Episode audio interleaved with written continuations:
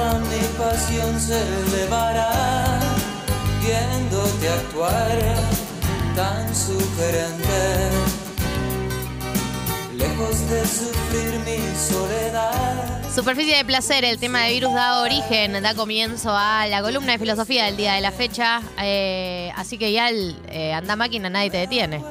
Y todo lo que se puede decir de eso, ¿no? Ah, Ese anda máquina es el tiempo inevitable y lo lejos que lo llevaste. Estaba preparando la columna ayer y retomé un texto de Marta Nussbaum mientras tengo problemas con cables. Voy a, voy a tirar esto. Ah, ahí está.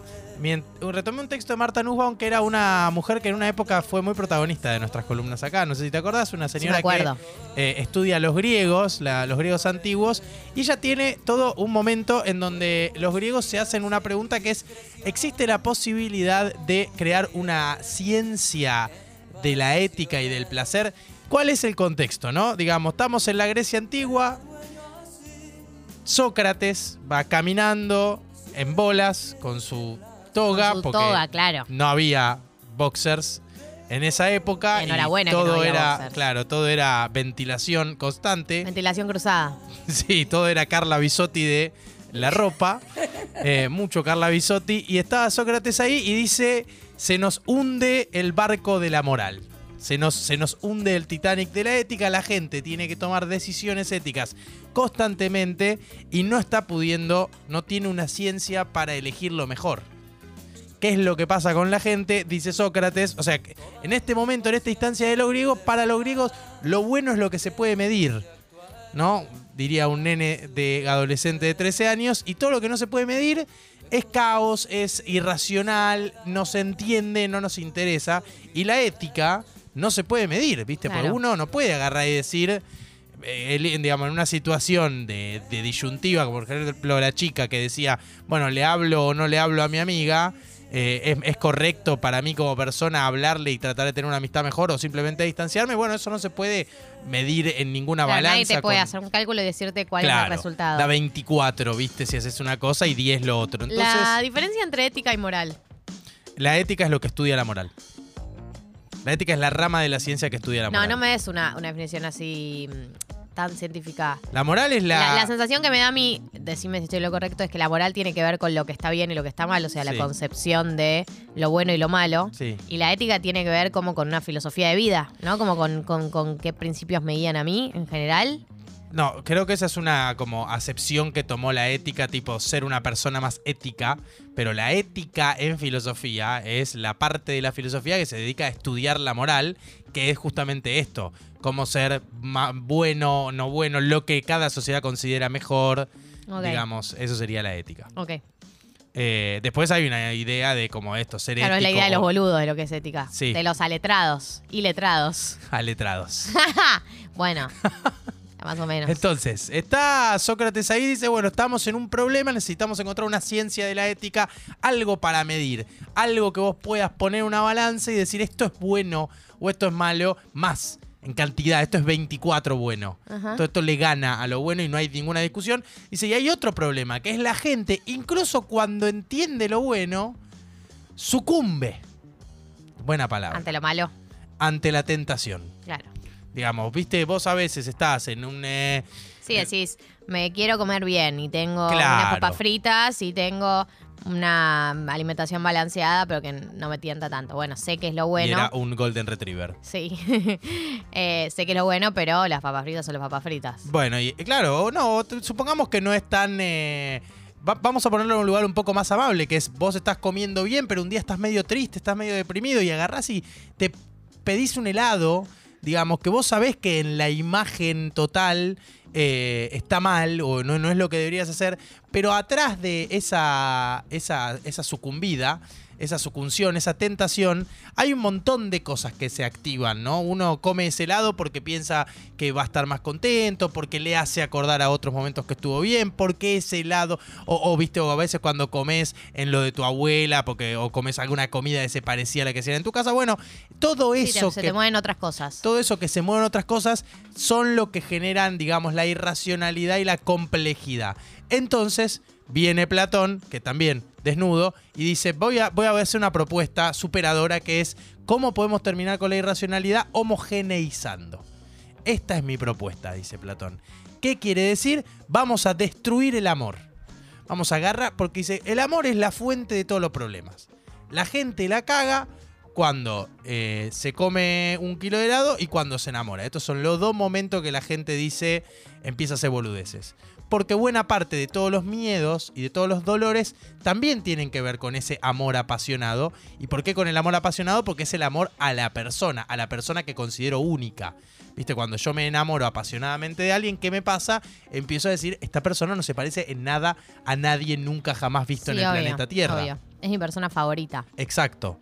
Entonces Platón, mientras le, digamos, eh, Platón que en realidad lo pone en palabras de Sócrates, porque viste que Sócrates nunca escribió nada y todo lo que sabemos de Sócrates es a través de los diálogos de Platón, entonces no sabemos qué le correspondía a Platón y qué le correspondía a Sócrates, pero Platón dice que Sócrates dice, las respuestas a esta cuestión es homogeneizar, es decir, vamos a destruir la idea de la individualidad. Vamos a agarrar a la persona que amas y vas a tener que empezar a hacer este trabajo, que es encontrar lo que tiene igual al resto. Ujú. ¿Ok? Vos vas a agarrar Bien. a la persona que amás y vas a empezar a decir todas las cosas que me gustan, que se pare que son iguales a, lo- a todos los demás. Puede arrancar siendo físico y va a terminar siendo espiritual o de alma, ¿no? Digamos, vas a arrancar diciendo, ok, ¿por qué me gusta esta persona? Me gusta porque tiene, no sé, ojos marrones. Bueno, ¿cuánta gente hay con ojos marrones? Muchísima Muchísimas. Dice, y en me este estudio nada más, eh, Rami no. Pupi sí, yo sí, Eyal, somos- ya somos tres, Belu no. Yo lo tengo verdes, pero es por el sol que los ves así. No, Martín. somos cuatro. Somos cuatro. Entonces, dice, eh, para, digamos, para terminar con esta vida infeliz, tenemos que romper el amor, vamos a homogeneizar, vamos a ver qué tienen en común. Perfecto, los ojos.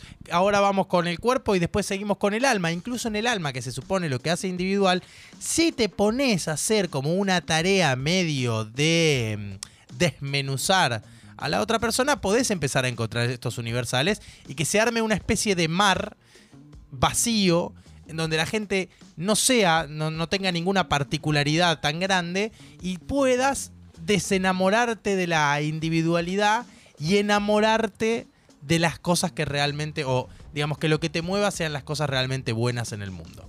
Bueno, pero cuando uno se enamora, se enamora de lo particular, no se enamora de lo general. Bueno, pero viene Platón a decirte que en realidad esto es solo una cuestión educativa, Claro. que si nosotros nos... Pero entonces, sí, sí, perdón, Platón, ¿no? Pero Sí. si uy, yo me guiara por lo general, ¿qué determina que me enamore de A y no de B? Nada, porque el punto es que no te enamores de nadie. Bien.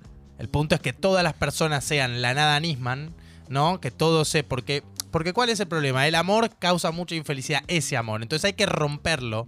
Y la manera de romperlo es homogeneizar y llegar a esta instancia. Pero entonces llega la otra pregunta. Porque la idea es no sucumbir ante el amor, ¿no? Y no ante, ante esta vida infeliz.